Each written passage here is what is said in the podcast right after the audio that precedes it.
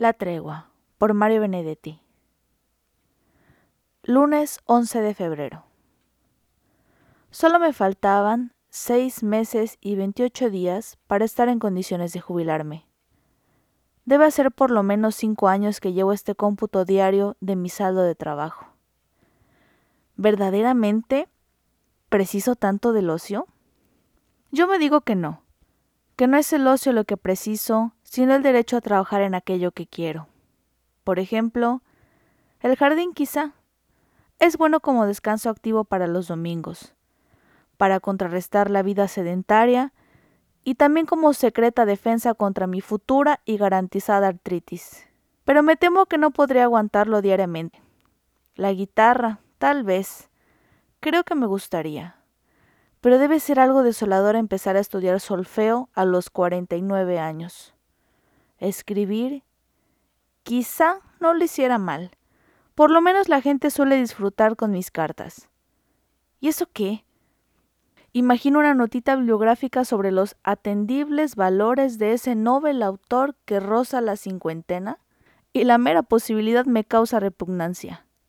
Que yo me sienta todavía hoy ingenuo e inmaduro, es decir, con solo los defectos de la juventud y casi ninguna de sus virtudes, no significa que tenga el derecho de exhibir esa ingenuidad y esa inmadurez.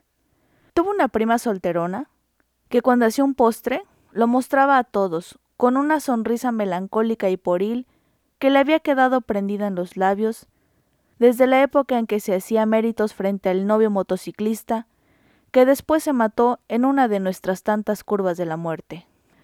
Ella vestía correctamente, en un todo de acuerdo con sus 53, y en eso y lo demás era discreta, equilibrada, pero aquella sonrisa reclamaba en cambio un acompañamiento de labios frescos, de piel rozagante, de piernas torneadas, de veinte años. Era un gesto patético. Solo por eso, un gesto que no llegaba nunca a parecer ridículo, porque en aquel rostro había, además, bondad.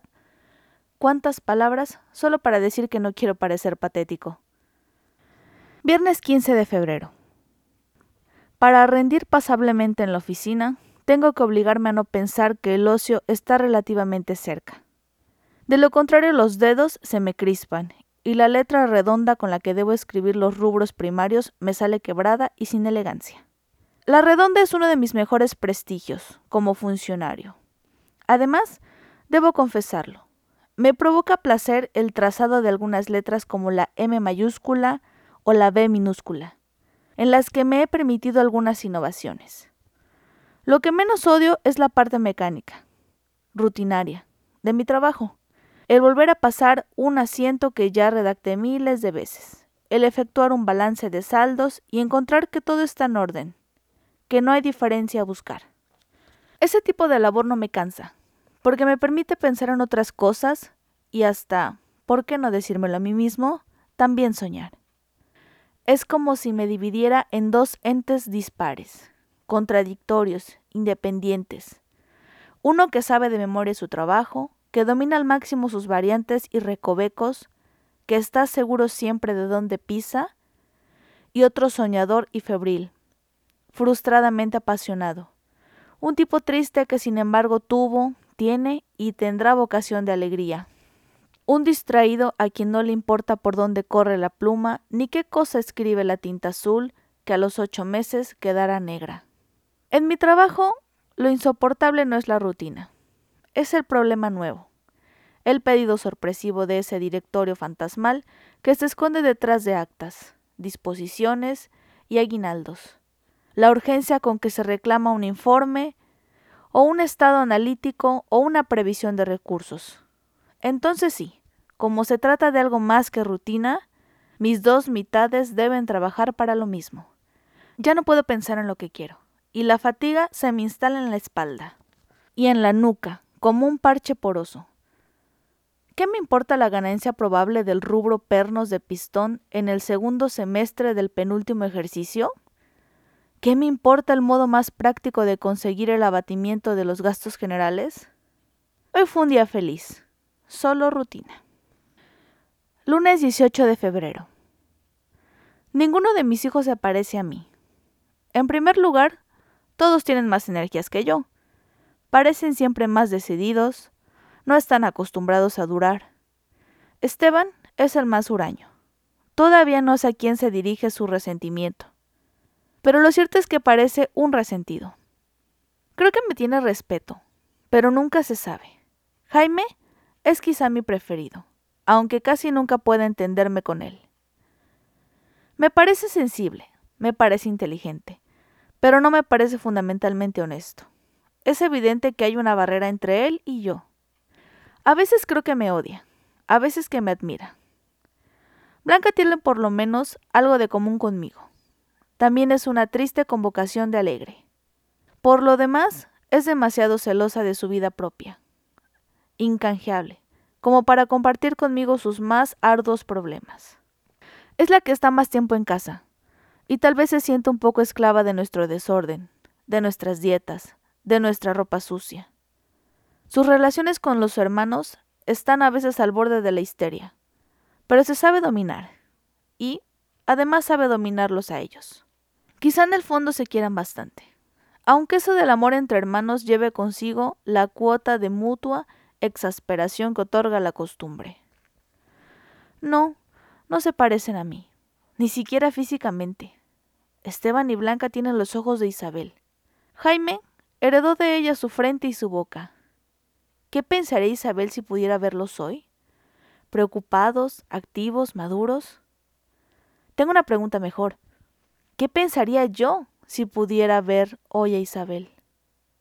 La muerte es una tediosa experiencia para los demás, sobre todo para los demás. Yo tendría que sentirme orgulloso de haber quedado viudo con tres hijos y haber salido adelante. Pero no me siento orgulloso, sino cansado.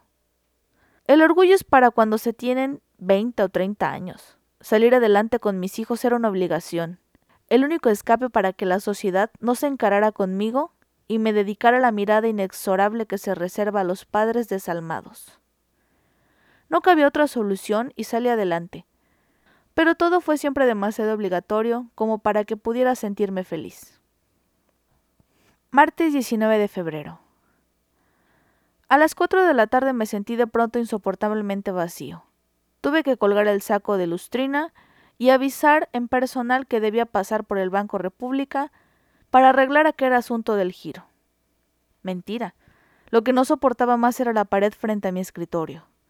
La horrible pared absorbida por ese tremendo almanaque con un febrero consagrado a Goya. ¿Qué hace Goya en esta vieja casa importadora de repuestos de automóviles? No sé qué habría pensado si me hubiera quedado mirando el almanaque como un imbécil. Quizá hubiera gritado o hubiera iniciado una de mis habituales series de estornudos alérgicos o simplemente me hubiera sumergido en las páginas pulcras del mayor. Porque he aprendido que a mis estados de prestallido no siempre conducen al estallido.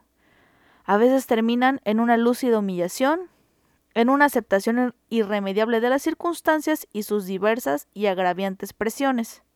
Me gusta, sin embargo, convencerme de que no debo permitirme estallidos, de que debo frenarlos radicalmente so pena de perder mi equilibrio. Salgo entonces como salí hoy, en una encarnizada búsqueda del aire libre, del horizonte, de quién sabe cuántas cosas más. Bueno, a veces no llego al horizonte y no me conformo con acomodarme en la ventana de un café y registrar el pasaje de algunas buenas piernas. Estoy convencido de que, en horas de oficina, la ciudad es otra. Yo conozco el Montevideo de los hombres a horario. Los que entran a las ocho y media y salen a las doce, y los que regresan a las dos y media y se van definitivamente a las siete. Con estos rostros crispados y sudorosos, con esos pasos urgentes y tropezados, con esos somos viejos conocidos. Pero está la otra ciudad, la de las frescas pitucas, que salen a media tarde recién bañaditas, perfumadas, despreciativas, optimistas, chistosas, la de los hijos de mamá, que se despiertan al mediodía y a las seis de la tarde llevan aún impecable el blanco cuello de tricolina importada, la de los viejos que toman el omnibus hasta la aduana y regresan luego sin bajarse, reduciendo su módica farra a la sola mirada reconfortante con que recorren la ciudad vieja de sus nostalgias, la de las madres jóvenes que nunca salen de noche y entran al cine, con cara de culpables en la vuelta de las 15.30 la de las niñeras que denigran a sus patronas mientras las moscas se comen a los niños, la de los jubilados y pelmas varios. En fin, ¿qué creen ganarse el cielo dándoles migas a las palomas de la plaza? Esos son mis desconocidos, por ahora al menos. Están instalados demasiado cómodamente en la vida. En tanto yo me ponga nerousténico frente a un almanaque con su febrero consagrado a Goya. Jueves 21 de febrero. Esta tarde, cuando venía de la oficina, un borracho me detuvo en la calle. No protestó contra el gobierno, ni dijo que él y yo éramos hermanos, ni tocó ninguno de los innumerables temas de la beodez universal. Era un borracho extraño, con una luz especial en los ojos. Me tomó de un brazo y me dijo, casi apoyándose en mí, ¿Sabes lo que te pasa? ¿Qué no vas a ninguna parte? Otro tipo que pasó en ese instante me miró con una alegre dosis de comprensión y hasta me consagró un guiño de solidaridad. Pero ya hace cuatro horas que estoy intranquilo, como si realmente no fuera a ninguna parte y solo ahora me hubiese enterado. Viernes 22 de febrero. Cuando me jubile, creo que no escribiré más este diario, porque entonces me pasarán sin duda muchas menos cosas que ahora y me va a resultar insoportable sentirme tan vacío y además dejar de ello una constancia escrita. Cuando me jubile tal vez lo mejor sea abandonarme al ocio, a una especie de modorra compensatoria, a fin de que los nervios, los músculos, la energía se relajen de a poco y se acostumbren a bien morir. Pero no. Hay momentos en que tengo y mantengo la lujosa esperanza de que el ocio sea algo pleno, rico, la última oportunidad de encontrarme a mí mismo. Y eso sí valdría la pena anotarlo. Sábado 23 de febrero. Hoy almorcé solo, en el centro, cuando venía por Mercedes. Me crucé con un tipo de marrón. Primero esbozó un saludo. Debo haberlo mirado con curiosidad porque el hombre se detuvo y con alguna vacilación me tendió la mano. No era una cara desconocida. Era algo así como la caricatura de alguien que yo, en otro tiempo, hubiera visto a menudo. Le di la mano, murmurando disculpas y confesando de algún modo mi perplejidad. ¿Martín Santomé? me preguntó, mostrando en la sonrisa una dentadura devastada. Claro que Martín Santomé, pero mi desconcierto era cada vez mayor. ¿No te acordás de la calle Bransen? Bueno, no mucho, Hace como 30 años de esto y yo no soy muy famoso por mi memoria. Naturalmente, de soltero vivía en la calle Bransen, pero aunque me molieran a palos, no podré decir cómo era el frente de la casa, cuántos balcones tenía, quiénes vivían al lado, y del café de la calle Defensa. Ahora sí, la niebla se disipó un poco y vi por un instante el vientre, con ancho cinturón, del gallego Álvarez Claro, claro, exclamé iluminado. Bueno, yo soy Mario Vignale. ¿Mario Vignale? No me acuerdo, juro que no me acuerdo.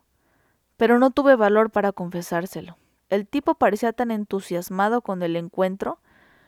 Le dije que sí, que me disculpara, que yo era un pésimo fisonomista, que la semana pasada me había encontrado con un primo y no lo había reconocido. Mentira.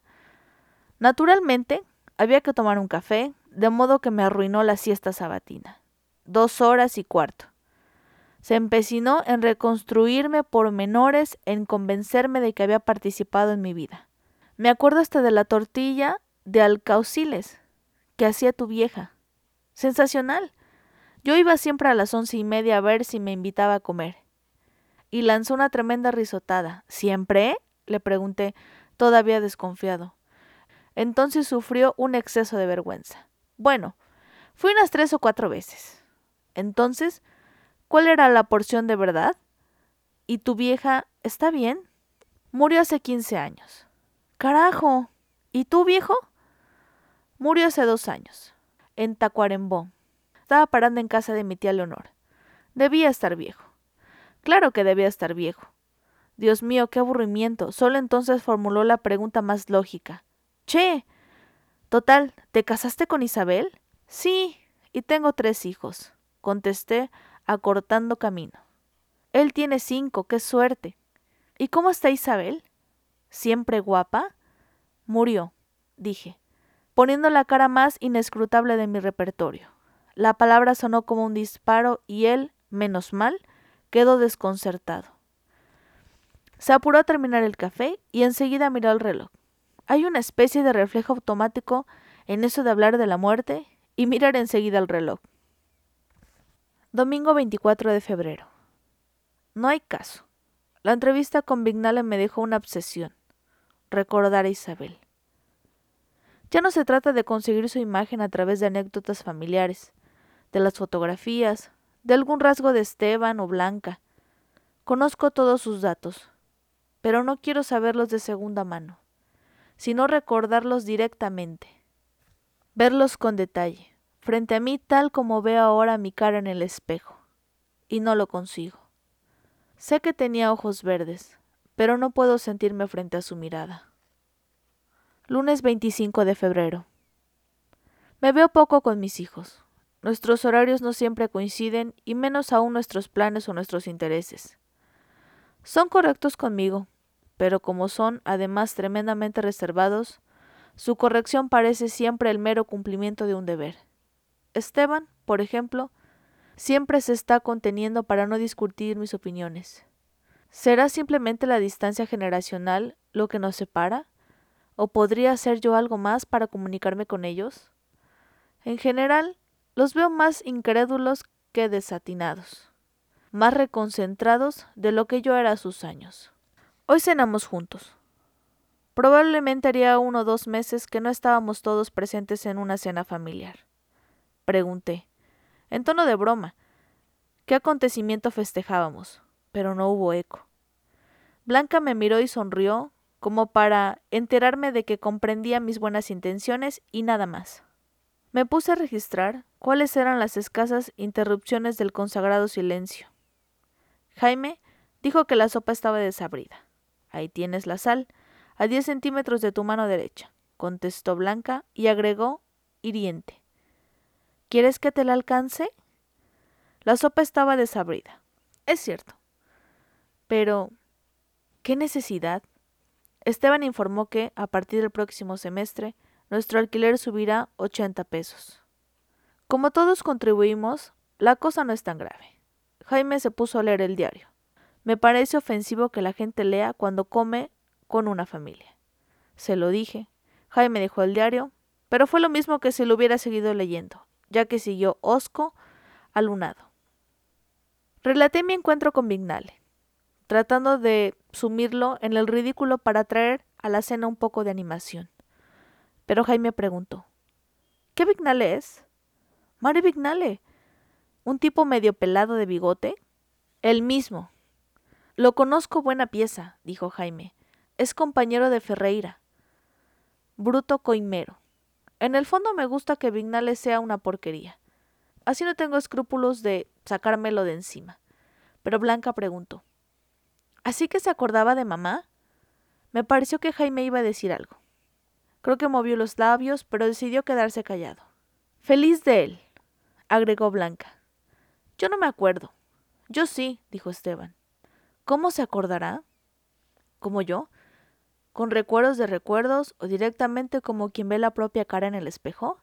¿Será posible que él, que solo tenía cuatro años, poseía la imagen y que a mí, en cambio, que tengo registradas tantas noches, tantas noches, tantas noches, no me quede nada?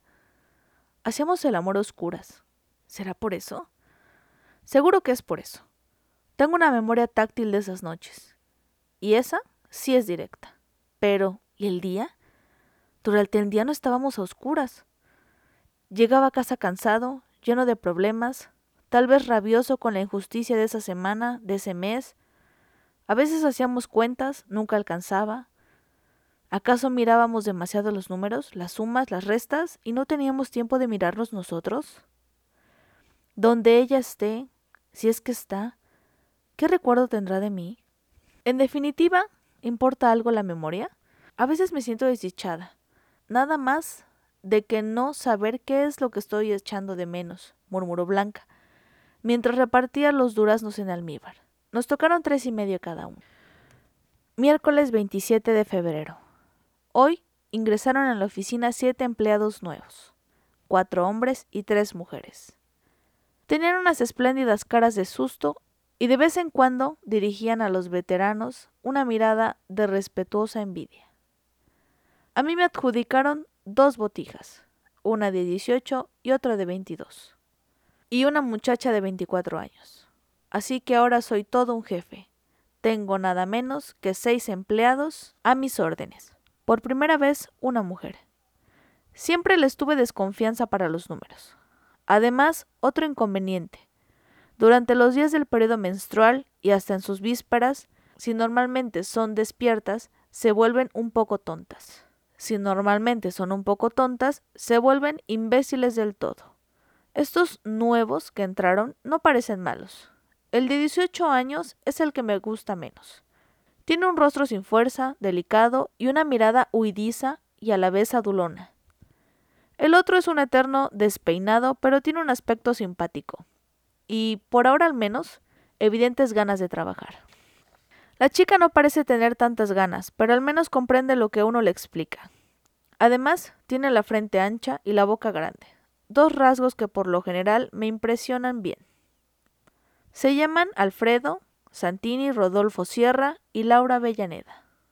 A ellos los pondré con los libros de mercaderías, a ella con el auxiliar de resultados. Jueves 28 de febrero. Esta noche conversé con una blanca casi desconocida para mí. Estábamos solos después de la cena. Yo leía el diario y ella hacía un solitario. De pronto se quedó inmóvil, con una carta en alto, y su mirada era a la vez perdida y melancólica. La vigilé durante unos instantes, luego le pregunté en qué pensaba. Entonces pareció despertarse. Me dirigió una mirada desolada y sin poderse contener hundió la cabeza entre las manos, como si no quisiera que nadie profanara su llanto. Cuando una mujer llora frente a mí, me vuelvo indefenso y además torpe. Me desespero. No sé cómo remediarlo. Esta vez seguí un impulso natural. Me levanté, me acerqué a ella y empecé a acariciarle la cabeza, sin pronunciar palabra. De a poco se fue calmando, y las llorosas convulsiones se espaciaron. Cuando al fin bajó las manos, con la mitad no usada de mi pañuelo, le sequé los ojos y le soné la nariz. En ese momento no parecía una mujer de 23 años, sino una chiquilina momentáneamente infeliz, porque se le hubiera roto una muñeca o porque no la llevaba al zoológico. Le pregunté que si se sentía desgraciada y contestó que sí. Le pregunté el motivo y dijo que no sabía. No me extrañó demasiado. Yo mismo me siento a veces infeliz sin un motivo concreto. Contrariando mi propia experiencia, dije, Oh, algo habrá. No se llora por nada. Entonces empezó a hablar atropelladamente, impulsada por un deseo repentino de franqueza. Tengo la horrible sensación de que pasa el tiempo y no hago nada y nada acontece. Y nada me conmueve hasta la raíz. Miro a Esteban y miro a Jaime y estoy segura de que ellos también se sienten desgraciados. A veces, no te enojes, papá, también te mira vos y pienso que no quisiera llegar a los cincuenta años y tener tu temple, tu equilibrio, sencillamente porque los encuentro chatos, gastados.